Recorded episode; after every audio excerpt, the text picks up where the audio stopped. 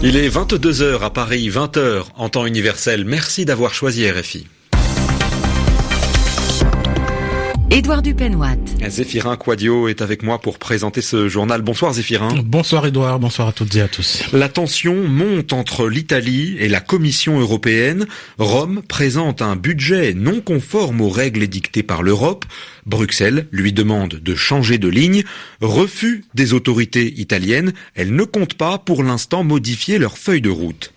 Des affaires de Jamal Khashoggi retrouvées dans une voiture du consulat saoudien. Le président turc met en cause Riyad dans le meurtre du journaliste, mais sans nommer précisément les responsables. Des milliers de personnes sur les routes d'Amérique centrale qui soulèvent sur leur passage la colère de Donald Trump. Le président américain menace de couper les aides à plusieurs pays. Le Mexique répond sèchement qu'il est hors de question qu'on lui dicte sa conduite. Enfin, la réouverture du procès de Georges Tron en France. Le maire de Draveil est jugé pour viol et agression sexuelle, des accusations dont il se dit innocent. Le journal. Le journal. En français facile. La Commission européenne renvoie Bruxelles à ses calculs. Elle refuse le budget présenté par l'Italie. En adressant hier une lettre de quatre pages à la Commission, Rome avait prévenu le budget des années à venir ne respecte certes pas les critères demandés par l'UE, mais il serait le seul moyen d'éviter la récession. Bruxelles ne veut pas céder. L'Italie est donc priée de présenter une nouvelle feuille de route budgétaire. À Bruxelles, Pierre Benazet. La promesse du gouvernement italien de réduire de 5 points de pourcentage sa dette publique n'a pas suffi à la Commission européenne. Celle-ci estime que les précisions apportées par l'Italie n'ont pas répondu à ses préoccupations et que la trajectoire budgétaire n'est conforme ni aux engagements pris par l'Italie, ni aux résolutions communes des membres de la zone euro. La dette publique de l'Italie est la plus importante après celle de la Grèce, à plus de 131% du PIB, soit plus du double de la limite autorisée. Et la Commission considère que la hausse prévue des dépenses publiques ne lui laissera aucune marge de manœuvre. L'Italie a selon elle déjà bénéficié de suffisamment de flexibilité pour ses déficits depuis 2015. Pour la première fois depuis qu'elle a commencé des examens de ce type sur les plans budgétaires nationaux, il y a six ans, la Commission européenne a donc rejeté les projets italiens. Elle lui demande de soumettre de nouveaux projets. L'Italie dispose de trois semaines, c'est-à-dire jusqu'au 13 novembre. Reste à voir maintenant si c'est le lancement d'un dialogue ou d'un bras de fer. Pierre Benazet, Bruxelles. RFI. Le président turc avait promis de révéler toute la vérité dans l'affaire Rashodi. Il s'est longuement exprimé ce matin devant son groupe parlementaire. Aucun doute, d'après Recep Tayyip Erdogan, la mort du journaliste a bien été planifiée en amont et ce meurtre sauvage, dit-il, est le fruit du travail d'une équipe de 15 agents. Face aux députés, il estime que tous les responsables, quelle que soit leur implication, doivent être punis. À ce stade, tous les éléments et preuves qui ont été découverts indiquent que Jamal Khashoggi a été victime d'un meurtre sauvage. Cacher une telle sauvagerie porterait atteinte à la conscience humaine. En reconnaissant le meurtre, le gouvernement saoudien a fait un pas important. Ce que nous attendons de lui maintenant, c'est qu'il mette au jour les responsabilités de chacun dans cette affaire, du plus haut niveau au plus bas. Nous disposons de solides preuves indiquant que le meurtre n'est pas le résultat d'un incident, mais bien le produit d'une opération planifiée. Étant donné que cela s'est passé à Istanbul, ma proposition est que ces 18 personnes soient jugées à Istanbul. Concernant l'enquête, la police turque a pu fouiller la voiture diplomatique saoudienne retrouvée dans un parking d'Istanbul.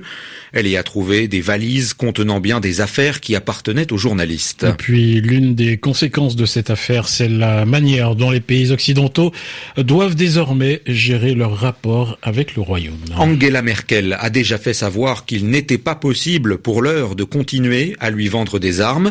Emmanuel Macron, lui, a paru bien agacé tout à l'heure lorsque des journalistes lui ont posé la question. Le président français refuse de répondre à cette interrogation pour le moment. Jair Bolsonaro ne veut pas débattre avec son adversaire.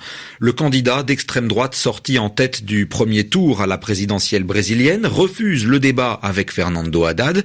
Il met en avant des problèmes de santé. Jair Bolsonaro a été victime d'une attaque à l'arme blanche le mois dernier alors qu'il était en campagne. Il ne se dit pas suffisamment en forme pour une rencontre avec son adversaire. Le second tour de l'élection doit avoir lieu dimanche, le candidat d'extrême droite étant le favori des sondages. Le Mexique refuse de se laisser intimider par les menaces de Donald Trump à propos de la caravane des migrants. Le président américain en fait une affaire d'État. D'après lui, ces 7000 personnes en marche vers les États-Unis constituent une urgence nationale. Il annonce qu'il va couper les aides financières à plusieurs pays d'Amérique centrale, incapables, selon lui, de retenir leur population. Stéphanie Schuller, pas de quoi cependant inquiéter les autorités de Mexico. La réponse du Mexique aux attaques de Donald Trump ne s'est pas fait attendre. Nous n'allons pas nous plier à l'exigence de quelque gouvernement que ce soit. Personne ne provoquera au Mexique une réaction hostile à la caravane des migrants, a déclaré le ministre de l'Intérieur. Comme pour joindre les actes à la parole, le Mexique a ouvert la nuit dernière un pont à la frontière avec le Guatemala où des centaines de migrants centra-américains attendaient depuis plusieurs jours. Quelques 400 personnes ont ainsi pu être enregistrées par les autorités mexicaines. Des milliers d'autres ont gagné le Mexique de manière clandestine et se dirigent à pied vers les États-Unis. Mais le flux migratoire ne va pas s'arrêter là, explique Wilfredo Mendes du Centre hondurien pour la promotion des droits de l'homme.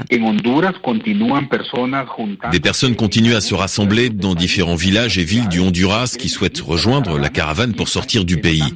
Mardi dernier, 4000 personnes ont quitté le Honduras à l'approche de la frontière guatémaltèque. Des Salvadoriens se sont joints à cette caravane et durant la traversée du Guatemala, Guatemala, ils ont été rejoints par des Guatémaltèques. Mais 80% de ces personnes sont des Honduriens. Une nouvelle caravane de plus d'un millier d'Honduriens a entamé dimanche la traversée à pied du Guatemala en direction de la frontière mexicaine. Stéphanie Schuller. Et puis cette interrogation, cette question, Edouard, le milliardaire américain George Soros aurait-il pu être euh, victime d'un engin explosif? C'est en tout cas ce que soupçonne le FBI qui a retrouvé une petite bombe déposée dans un colis dans la résidence new-yorkaise de l'homme d'affaires. Il ne se trouvait pas lui-même dans cette résidence.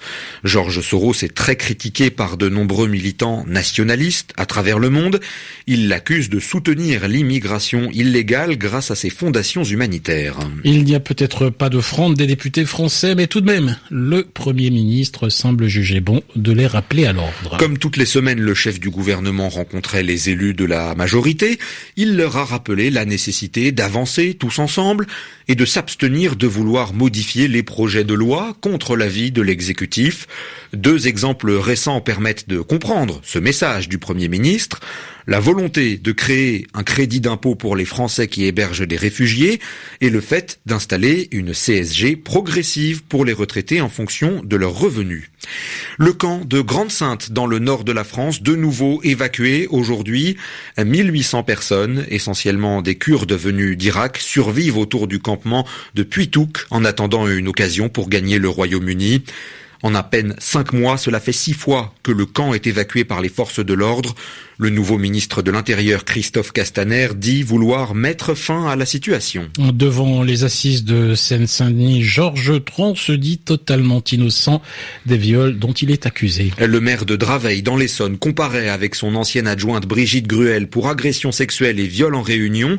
Deux plaignantes accusent l'élu de séances de, de massage qui se seraient finalement conclues sur des pénétrations non consenties. Franck Alexandre. Georges Tron est un animal politique à sang-froid. Il se comporte porte à la barre comme il le ferait au pupitre d'une tribune. Son verbe est mesuré, ses mots sont pesés. Depuis le premier jour de cette histoire, le 24 mai 2011, indique-t-il à la Cour, j'ai essayé de répondre à toutes les questions.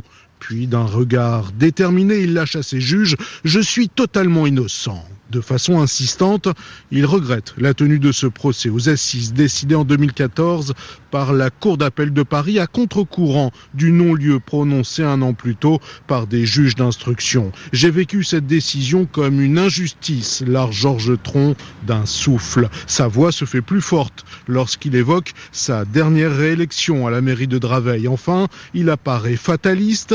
Ces faits ont été relayés de façon tellement forte par la presse, analyse-t-il, que cela a touché et blessé ma famille, mes amis, mes collègues. La cour d'assises a désormais 400 semaine pour tout connaître de Georges Tron et de sa passion pour les médecines alternatives. Franck Alexandre, Bertrand Éclair, Bobigny, RFI. RFI à Paris, il est 22h10 minutes.